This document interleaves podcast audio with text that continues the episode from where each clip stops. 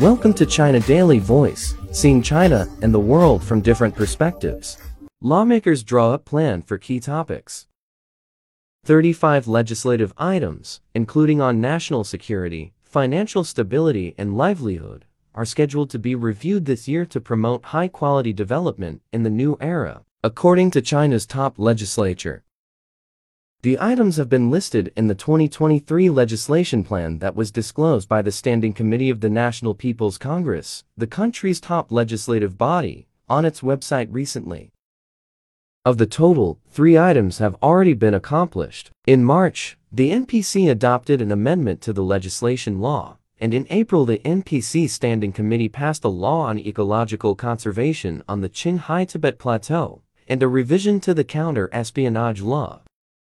In the following months, the NPC Standing Committee will review multiple draft laws concerning the economy, such as those on value-added tax, tariffs, and financial stability, with deliberation on a draft amendment to the corporation law, to help build a high-level socialist market economic system. According to the plan, it revealed that legislators will advance high-quality growth in livelihood and security fields, preparing to amend a law on the popularization of science and technology, and to formulate laws on preschool education, academic degrees, atomic energy, and food security. The legislation plan was made after soliciting opinions. It aims to improve a legal system that can strengthen state governance, meet the public's ever-growing demand for a better life, and safeguard national security, Legal Daily quoted Yang Heqing, an official from the NPC Standing Committee's Legislative Affairs Commission, as saying, highlighting the importance of implementing the Constitution and upholding the whole process people's democracy approach in legislation, Yang told the paper that the plan focuses on legislative affairs in major, emerging, and foreign-related areas.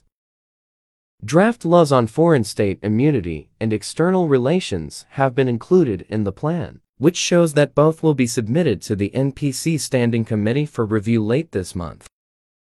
The plan requires lawmakers to make full use of grassroots level stations to collect legislative opinions from all walks of life, increasing communication with residents and learning their demands, in a bid to solve their difficulties by legislation.